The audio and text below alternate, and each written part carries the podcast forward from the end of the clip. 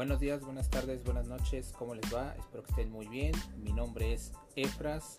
El día de hoy vamos a hablar de otro tema.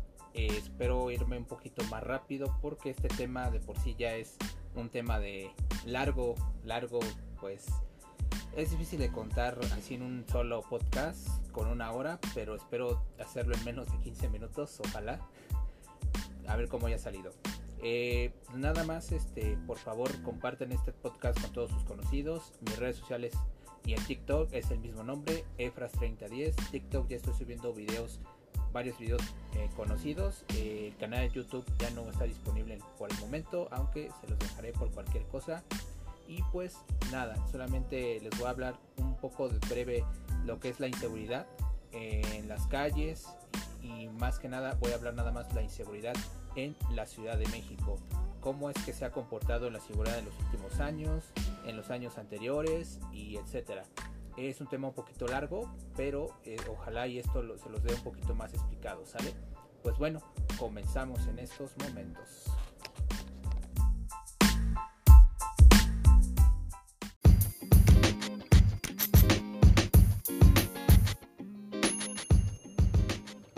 Bueno, eh, comenzamos con la materia y les vamos a hablar en la primera sección qué es la inseguridad.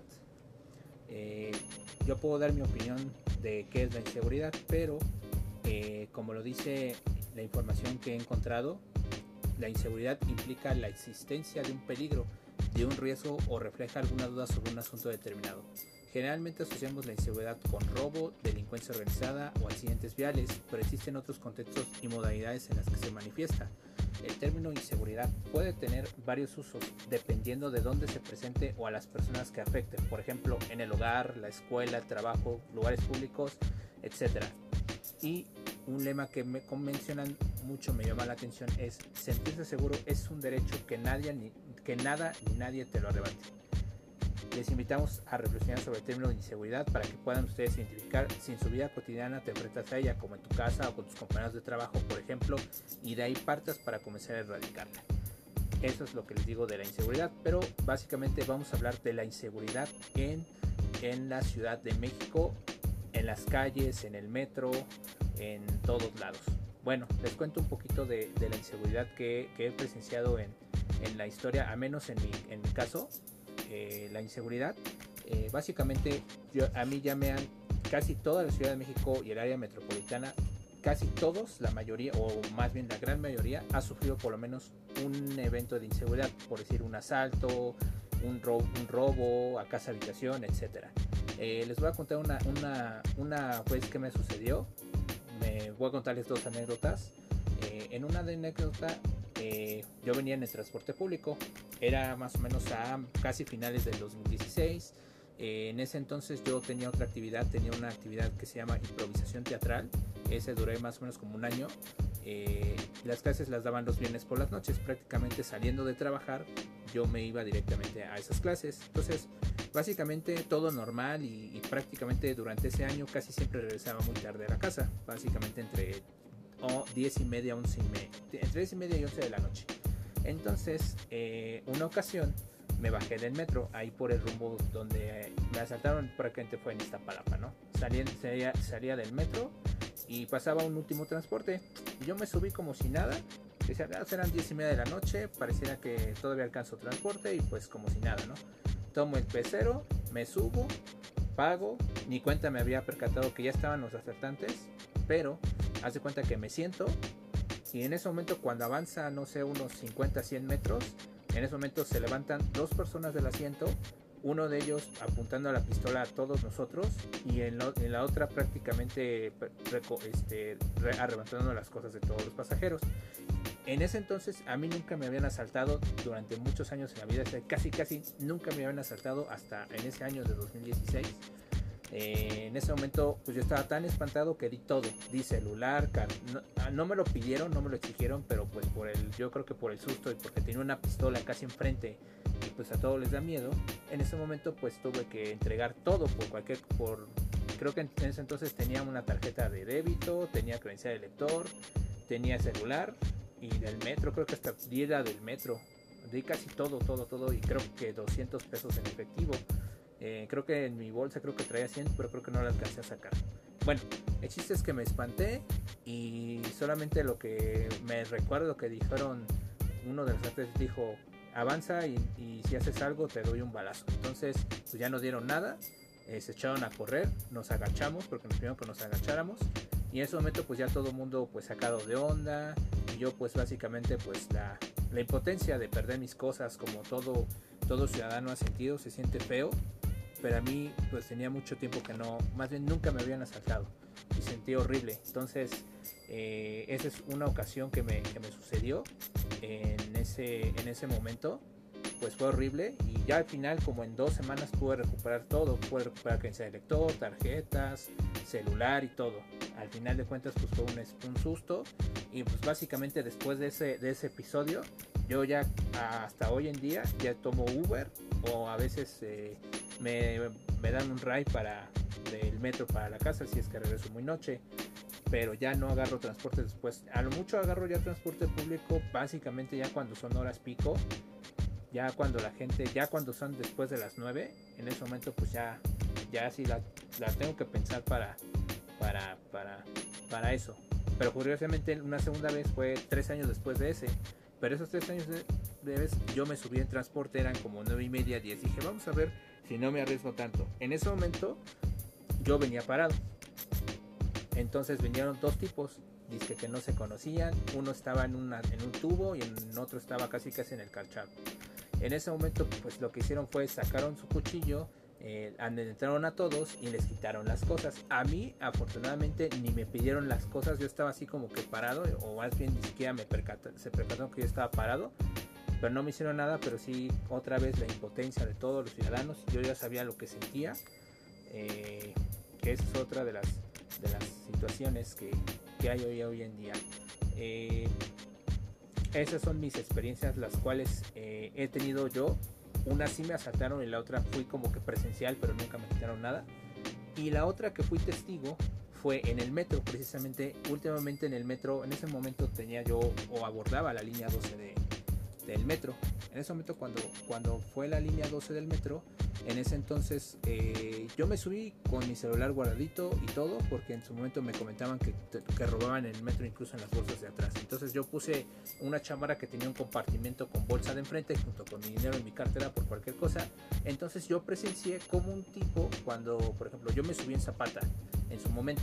Entonces había otra estación, me acuerdo que era Metro Ermita o Eje Central, no me acuerdo qué, qué metro en su momento en ese momento yo vi como un tipo se le, se le, se le arrimó a un chico y le, como que le empujó y en ese momento le quitaron el, celular.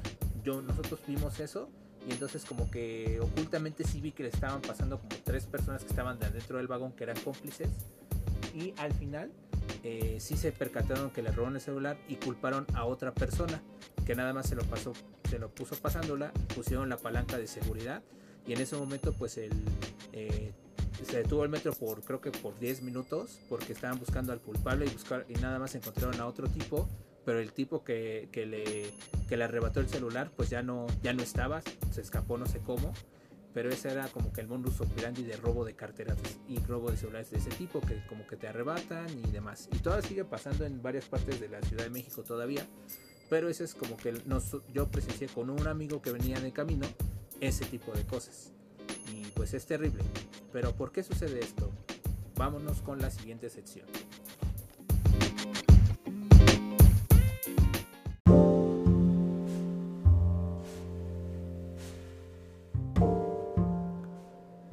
¿Por qué sucede esto? ¿O por qué, ¿O por qué se presenta la inseguridad en la Ciudad de México? Bueno, antes de comentarles, les comparto algo que que me, me, llamó mucho la atención, pero pues posiblemente solamente es como que para realzar que la Ciudad de México puedan vivir, ¿no? De acuerdo con los resultados de la encuesta nacional de seguridad urbana pública del Instituto Nacional de Estadística y Geografía, o sea, la INEGI, publicados, la percepción de inseguridad en la Ciudad de México disminuyó 21.2% entre el segundo trimestre de 2019 y el segundo trimestre del 2022. Según la encuesta nacional que levantó el 30 de mayo al 15 de junio del 2022 a nivel nacional, la percepción sobre la inseguridad pública es del 67.4%, en tanto que la capital del país está en un 63.7%. De esta manera, la capital de tránsito transitó de un 82.9 al inicio de la actual administración a un 63.7 durante el mes de junio de este año, lo que representa un poco más de 19% de avance durante la administración que encabeza Sheinbaum. A través de las redes sociales, Sheinbaum resaltó la noche del martes que, que es el nivel más bajo de percepción de inseguridad que se registra en la capital desde 2014, además de que por primera vez desde 2015 está a un nivel menor al nacional. Yo no sé qué tan ciertos sean estos datos. Lo que sí yo veo, a menos en mi perspectiva, en mi percepción, es que todavía la inseguridad sigue. Esto se debe a muchos factores. Van a decir que bajó el, nivel de impacto como para lavarse las manos. En mi opinión personal, no estoy seguro si esto pase. Pero desde que empezó la pandemia del COVID-19, eh, de por sí la inseguridad ya estaba pues, pues mal. Pero esta vez se puso peor ¿Qué es lo que se comete en estos actos de inseguridad pública? Pues muy fácil. Eh, las personas que no tienen trabajos ni estudios se unen a organizaciones criminales, los invitan e inducen.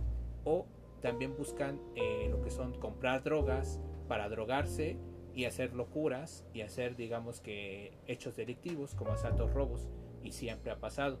También tiene que ver que pues ya no hay mucha oportunidad laboral para los jóvenes. Se piensa o se, sabe que sí hay mucha oportunidad, pero lo malo es que las pagas son muy bajas y mucha gente quiere no quiere las, los salarios viejos, quiere fácilmente dinero o, como bien dice, dinero fácil, que pues el dinero fácil es, es, este, es a lo que se dedica. Y hay otros factores como que también se organizan eh, ciertas pandillas o se organizan ciertas organizaciones. Incluso también sí ha pasado y sí este, he escuchado que también ya cárteles de la droga de aquí en México dice que en Iztapalapa está una, está una sucursal chica que está ahí en los cerros de ahí de, de Guelatao que es este la famosa la famosa este cártel de Jalisco de nueva generación más bien una célula o una sucursal así digamos que está reclutando prácticamente gente que no tiene recursos o que tiene bajos recursos para delinquir en las calles. Incluso los mandan directamente a Guadalajara o a Morelia a cometer ciertos ilícitos o a matar criminales o a pasar drogas. Y eso siempre ha sucedido. ¿Esto por qué lo permitimos? Porque la, los ciudadanos, porque ellos mismos pues les, dan la mordida al policía o, o no realizan las acciones de buena manera. Eh, son, por una parte tenemos cierta culpa nosotros, el gobierno también es responsable porque pues no ha, eh, se ha hecho luego a veces de la vista gorda, pero muchas veces tiene que ver con nosotros, por la forma de pensar, por la forma de cambiar, no hacemos bien las cosas, por ejemplo, si, si tu papá roba, yo también robo, si tu papá mata, también mato, o si, o si tu mamá consume drogas, yo también consumo drogas, o si tu mamá te dice groserías, yo también, o si le pegas al hermanito o a la hermanita también le pegas. Todo eso tipo es, es la educación que se recibe en casa la mayoría de veces. Y cometen ciertas cosas peores. Han pasado películas, han pasado de todo, incluso ya, incluso ya hasta el narco está a tope a menos en, las otras partes de la República, personalmente para los narcotraficantes. Para aquí en la Ciudad de México muchas partes pueden ser seguras, pero muchas partes no. Incluso, incluso sí tiene que ver mucho ese impacto no solamente la pandemia, lo que hizo la pandemia fue empeorar la situación de que más gente está pobre, más gente se quedó sin trabajo y se, entiende, ¿no? Más gente entró en las drogas. Pero este es mi punto de vista, este es mi punto de vista, lo que yo creo que pasa mucho con la inseguridad. Ya son décadas y siempre ha pasado durante décadas que pues básicamente por hacer acciones como equivocadas y morder al policía y eso, siempre ha pasado. Pero ahora, es, ahora lo único que tenemos que hacer nosotros es si vas a la calle, ve, disfruta, pero guarda tus dispositivos en donde en donde tengas main escondido. No, no recomiendo que lo guardes en la bolsa de pantalón porque te lo quitan ni por delante ni por detrás, a menos de que te lo pongas entre en medio del pantalón y del estómago. A lo mejor ya no te hace nada. No pases por calles sumamente inseguras que no tengan patrullas o que no tengas seguridad. Eso también una vez me pasó, pero no me quitaron más que el celular. Eso también se los comento. Y disfruten y también cuando vayan en el metro tampoco pongan sus celulares igual, ni siquiera carteras, guárdenlos en una, una chamarra o una mochila donde tenga compartimiento secreto o un candado o algo que, que difícilmente te van a quitar y también cuida tu mochila si es que llevas mochila, asegúrala bien bien lo que tú puedas. Esas son de las pocas recomendaciones que yo doy para evitar un asalto o un robo o cualquier otra cosa. Porque la inseguridad va a seguir durante mucho tiempo y siempre va a seguir. Mientras el ciudadano no cambie su forma de, pensar o parecer, siempre va a seguir. Pero ustedes que, que me escuchan, ustedes con, con, que respeten a su familia, aunque sea lo mal que se caigan, o se alejan de ella, o viven independiente, o llevan una buena relación. Porque muchas veces de los padres o de las familias siempre aprende uno de lo malo y tú haces lo, lo mismo o incluso hasta peor. Eso se lo recomiendo muchísimo. Continuamos.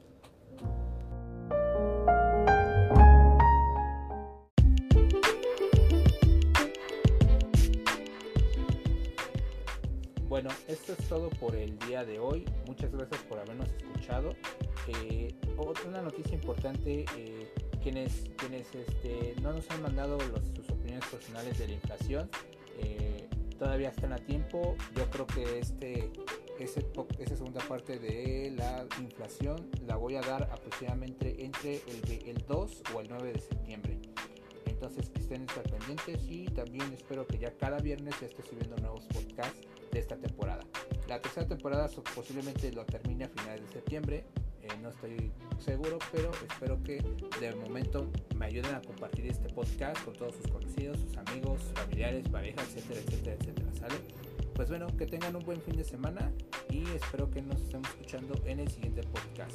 Estamos al pendientes. Saludos y muchas gracias.